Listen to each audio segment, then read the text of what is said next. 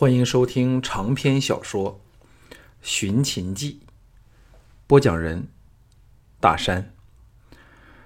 第十八卷第三章：势不两立。王和走后，项少龙把京俊唤来，告诉他，王和答应了与王陵去为他向陆府提亲。喜的这小子连翻几个筋头，雀跃去了。项少龙与藤毅这两个当兄长的欣然相视而笑，藤毅眼中射出了思意的神情。项少龙见他虎目内引见泪光，支着铁汉，又想起惨死的妻儿亲族，也觉得凄然。藤毅叹道。若非当日之祸，小俊也没有今天的风光。老天爷的意念真令人无从测度。但无论如何，我们五兄弟之情却可比照日月。项少龙暗想：或者老天爷并非无从测度，只是没法改变罢了。自己现在便是活在……绝对宿命的过去历史里，但却半点都不明白为何会是这样的。唐毅忽然说：“三弟还是回家休息吧，这里的事儿由我打点就成了。咸阳除了众富府的人爱闹事外，治安一向都算好的了。”项少龙记起周良兄妹在市场内被人追打。摇头叹道：“管仲爷其身不正，如何能治好下面的人？待本大人后天把他顺手革了职，由你或小俊去管都尉，那就真的天下太平了。”藤毅失笑说：“若能让那些认定你会输给管仲爷的人听到这个话，保证他们会听得目瞪口呆。”以为三弟大言不惭，只有我这领教过你那把百战宝刀的人，才明白你是如何的谦虚呀。项少龙想不到藤毅这么富幽默感，大笑而起，说：“要在世上愉快点做人，少做点功夫都不行。到目前为止，先后有与连晋和王翦的两次比武。”每次都改变了我的命运，只不知后天的决战又会为我带来怎样的命运呢？藤毅站起来陪他出蜀门，边走边说：“该说少点智慧都不成，真不明白少龙怎能设计出这样可怕的兵器来。在牧场时，那天你自己到外面去练刀，我和燕然和秦青他们谈起你。”都觉得你这人深不可测，似有能透视未来的能力。记得那晚在秦府的事儿吗？秦青只说了嫪吕不韦因嫪毐对他无礼，要处罚他，你便一语道破了吕不韦的阴谋，那根本是没有可能猜得出来的呀。项少龙心叫惭愧，苦笑说：“那只是灵机一触吧。”二哥莫要当做是什么一回事了。这时到了蜀门，项少龙一拍藤毅肩头，笑着说：“多谢二哥提醒，我现在就去秦青的香怀内打个转儿。在这冰天雪地的日子里，没有比美女的怀抱更温暖的地方了。”金善等早牵来了起疾风，两人在大笑声中，项少龙翻身上马，迎着北风。池上行人稀少、铺满积雪的大道，往秦府的方向驰去。藤毅看着项少龙远去的背影，心中涌起了奇异的感觉。这个肝胆相照的好兄弟，不但改变了周遭所有人的命运，还正在改变着整个天下的形势。见到秦青。后者神色凝重地说：“太后有了嫪毐孽种一事，恐怕向太傅是不幸言重了。昨天太后遣人往雍都，据说太后准备搬到那处的大正宫去。不用说，是怕将来会给人看破秘密了。猜想归猜想，事实归事实。当这个想法被间接证实了时，项少龙心神俱颤，颓然坐了下来。这时代的妇女，若不想为男人生儿育女，会借山草药的土法避孕。所以，朱姬在邯郸这么多年，终日应付赵牧、郭开等人，仍无所出。现在他竟心甘情愿地为嫪毐生子，可知他完全被这奸贼操纵了。也可说，他已经断了对小盘的母子之情，以后将一力的扶持嫪毐，希望他能娶小盘而代之。秦青知他心情，默默在他身旁坐下。项少龙沉声说：“雍都在哪里？”秦青答说：“雍都乃我大秦旧都，与咸阳同在渭水之北。”位于咸阳上游百里许处，航程三天可达。雍都极具规模，城内有大业宫和启年宫，更是宗庙所在处。项少龙倒入了秦青怀里，头枕在他动人的玉腿上，仰望着绝世佳人典雅秀逸的脸庞，叹道。嫪毐怕快要变成另一个吕不韦了。秦青怨道：“这不是你一手促成的吗？”项少龙满肚子苦水。试问他怎能告诉秦青？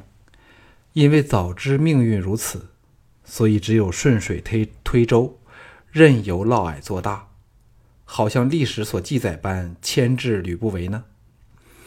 这事儿却由他一手预成。一切进行的都很理想，但由于他对朱姬深厚的感情和歉疚，感觉却绝不好受。一时间，他却欲语无言，反是秦青安慰说：“对不起，我语气太重了。说到底，都不关你的事，你只是因事成变吧。若嫪毐事事要听吕不韦吩咐。”那包括你在内的很多人都要早送掉性命了。项少龙伸手勾着秦青的粉颈，迫得他俯下俏脸，享受了他香唇甜吻后，伸了个懒腰说：“今晚我在这里不走了。”秦青正羞不可抑，闻言吓了一跳，说：“这怎行呢？”项少龙早知他不肯如此的明目张胆。只是开他玩笑。闻言坐了起来，抱着他柔声说：“不是说过任我为所欲为吗？”秦青何然说：“至少也该待向大人决战之后嘛，否则嫣然他们会怪我嘞。”项少龙喜道：“就此一言为定。若秦太傅到时食言，莫怪我。”给你来招霸王硬上弓。秦青哑然说：“霸王硬上弓，嘿，你这人坏透了！哦，快滚！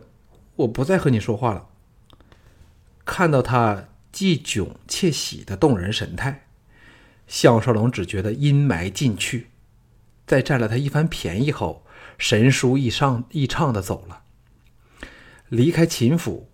见天色尚早，顺道入宫找李斯，把小盘定了他做九卿之一的廷尉这个消息告诉了他。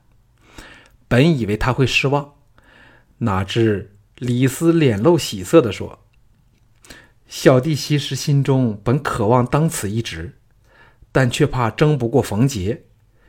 现既如此，就更理想了。”项少龙自知很难明白这类有关官职权力的事儿，但总知道李斯将来就是秦始皇统一天下的大功臣，所以李盖官运亨通。李斯感激地说：“李斯只有今天，全是拜项兄所赐。我不知该说些什么，才可表达出心中感激之情啊。”项少龙谦虚地说：“珍珠无论到哪里都是那么光亮，我充充其量只是把盖着珍珠的禾草挪开了，而李兄就是这么一颗珍珠，将来楚军能一统天下，正因有李兄之助啊。”李斯苦笑说：“相兄太抬举李斯了，我大秦自简公推行租河之策。”献公行改革，孝公用商鞅变法，惠文王在家巩固。大秦无论政治、经济、军事和文化，都有长足发展。即使天下久乱思治的时刻，我时比以前任何时间更有统统一天下的机会。唯一的障碍就是楚军尚未能真正掌权，事事都要太后盖席允诺。但只待楚军行了加冕典礼，正式登基，以楚军气吞山河的雄才大略，必可完成这史无前例的壮举。李斯只是给楚军提提鞋、牵牵衣角吧。项兄休要捧我了。项少龙叹着说：“只是李兄这种不居功的态度，难怪这么得楚军的器重了。”说到这里。忽有所觉，转头往入门处望去，赫然见到昌平君正陪小盘站在那里，后者双目异彩连闪，显然听到了李斯这番话，两人吓得下跪施礼。小盘大步走来，扶起李斯，感动地说：“李清勿怪寡人不请自来，若非如此。”就听不到李清肺腑之言了。李清只要尽力办事，寡人定不会薄待你。李斯却是汗流浃背。如果刚才错说了半句话，就一切都完蛋了。项少龙和昌平君一道离宫，均赞叹李斯鸿运当头。这么一番话，将使小盘对他推心置腹，而项少龙。更是从历史中知道，小盘这秦始皇一生都就都对李斯言听计从，原因说不定就是在这十来句说话。两个人并计驰出宫门，转入咸阳大道，过了宫墙护河，两旁尽是王侯公卿将官的巍峨大宅，其气势却非关中诸国能及，不禁叹了一口气。昌平君悠然说：“少龙刚到过楚国，应该知道楚地的情况。南方富饶，更胜我大秦。若非我们得到巴蜀之地，根本连比较的资格都欠缺。但也正是楚国之富，累死了楚人。”项少龙听了大感兴趣，放缓马速，哑然说：“富总好过贫，为何偏是祸而不是福呢？”昌平君惋惜地说：“楚人既得海盐、铜之利和云梦之饶，又有皮革、豹、竹、金、珠玑、锡、玳瑁、果、布之富，且因地广人稀，饭稻耕耘，或火耕而水入，果坠盈哈，不待甲而足，地活时饶。”无尽饥馑之患，故人人耽于安逸，欠积聚而多贫乏。遇上战争，兵无恋战之心，故势大而不强。否则，天下早是他们的了。项少龙心下同意，李渊便是风采风流的人物，文采风流的人物，却绝非刻苦耐战之士。顺口问起自己最熟悉的赵国。自己当年就曾以南马、北马对楚赵做出了生动的比较。不知为了什么原因，昌平君心情颇佳，侃侃而谈说：“赵国土地也广，但山高地山多地高，北部近临虎，民多强悍。像定襄、云中、五原，本就是从戎狄手上抢过来的土地，人民好狩猎而不是农商。至于位于原晋国的邯郸、太原、上党等地，又多就近的公族子孙，爱以诈力相轻，持夸功名，生活奢靡。像赵军的后宫嫔妃就以数百计，婢妾被以断。酒肉有余，而民则歇衣不完，糟糠不厌，故虽有天下无敌之精兵，尚却无懂得运用之人，又妒忌人才，否则就不会有赵括带廉颇而引来的长平之师了。项少龙想不到昌平君如此有实践，刮目相看，说：“这番话对赵人却是一针见血。”其他列国的形势又如何呢？昌平君得到项少龙的称许，意气飞扬，说：“燕国地处东北，穷山僻壤，仅冀都四点样子，可以撇开不论。韩国环境恶劣，人民大多居于山区，想积点粮货也是有心无力呀。若非有赵魏在背后支持，早被我们亡了。”项少龙没有去过燕韩，不知详情，但想起韩非当年到大梁借粮一事，便知道昌平君不是虚语。昌平君续道：“魏国一向是我大秦的劲敌，当年启用吴起为河西郡守，拥地千里，代价三十余万。幸好魏人被胜利冲昏了头脑，竟恃强拔邯郸，遂与赵人交恶。”更犯众怒，致有桂陵之败，连大将庞涓都给俘虏了，自此一蹶不振。否则，现在就不是这番局面了。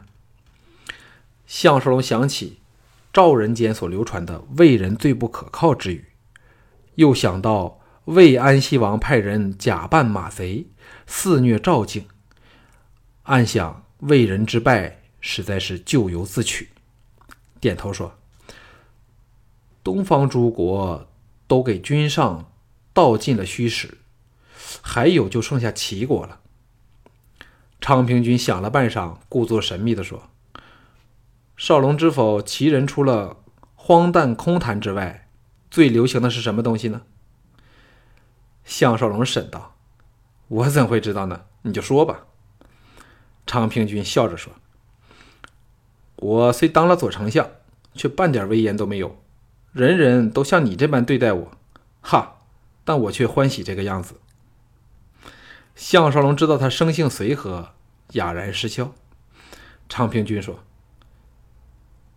现在临淄最盛行的就是高利贷，最富有的就是一个放高利贷叫做仲孙楼的仲孙龙的大奸商，他比以前的吕不韦还要富有。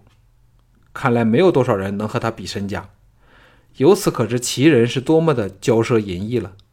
上面的人终日吹竽鼓瑟、斗鸡赛狗，下面却是生活困苦、流亡者众。否则，以齐人余言之力、商贾之盛，怎么会被燕人给差点亡了？若非出了个田单，齐国更是不堪。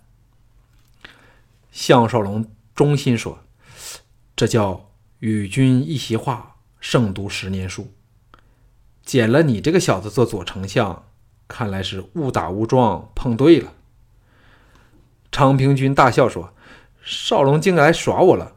不过知道了大妹因你一番话肯嫁给杨端和，就是你揍我几拳，我也只好乖乖消受了。”项少龙这才明白他为何心情大佳，正要说话，道旁忽然一阵混乱，行人争相走避，原来。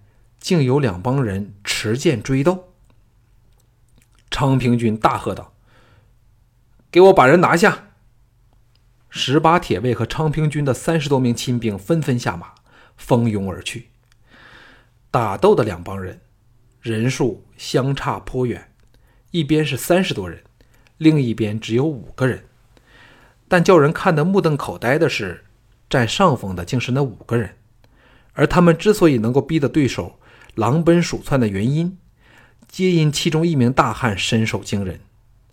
此人年约二十五六，长得高大俊朗，闪移时步法如风，剑法狠辣，几乎每一出剑，对手不是兵器被磕飞，就是中箭负伤。这种对手如何可以抵抗？杀的人数较多的那方大汉狼狈不堪，只有逃命的份儿。而那五人却不肯放过对方，咬着尾巴追击敌人。不过，他们下手颇有分寸，敌人中箭者只是倒地受伤，失去移动的能力。长街上两组人且战且走时，街上留下一个个倒地呻吟的大汉。金善等抢到缠战处，那五个人傲然收剑，虽见到来的是军兵，却是怡然无惧。另一边尚未倒下的十多人聚在一处，人人双目喷火，怒瞪着那五个人。项少龙和昌平君对望一眼，都看出对方心中骇然之意。看人多那边的人的穿衣着服色，便知道是众富府的家将。那五人究竟有何所事，竟不畏惧众富府的权势呢？昌平君凝望着那身手最厉害的俊朗汉子。吁出一口凉气，说：“此人剑法，怕可和管仲爷一较长短呢。”项少龙微一点头，策马冲前，喝道：“当街私斗，王法何在？给本统领报上名来。”那俊朗大汉着力如山，自具不可一世的高手气势，向项少龙微微施礼。显示出他并不把项少龙放在眼内，淡然自若地说：“本人韩杰，乃内史府的人。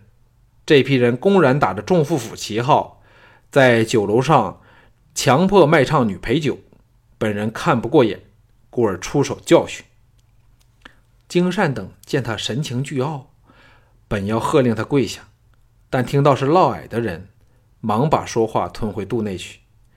昌平君来到项少龙身旁，低声说：“这韩杰来自韩国，是嫪毐在韩到韩国时的朋友，有韩地第一高手之称，果是名不虚传。”项少龙也想起小盘曾提过此人的名字，与另一个叫令旗的，一文一武，都是朱姬要举荐为官的人。此时众富府家将处走了个带头的出来。眼闪怨毒之色，却连礼都免了，昂然说：“向大人和左相明鉴，韩杰只是胡言乱语。我等兄兄弟正在喝酒取乐，他们内府府的内史府的人却来横加干涉。此事我等必会奏与管爷，由他主持公道。”韩杰冷喝一声，寒声说：“手下败将何足言勇？”我们就走着瞧吧。再向项少龙两个人微一躬身，掉头走了。众富府那伙大汉像斗败公鸡般，抬起伤者，垂头丧气的去了。金善等人你眼望我眼，呆立一旁，皆因项少龙和昌平君两个人没有发出指令。项少龙首次尝到吕不韦和嫪毐两人辅将的目中无人和霸道，但。却是无可奈何，唯有耐心的等候黑龙出世的一天。但也心中暗喜，吕不韦和嫪毐的对抗，终于到了势不两立的地步了。怕自己都该有些安乐日子过了吧。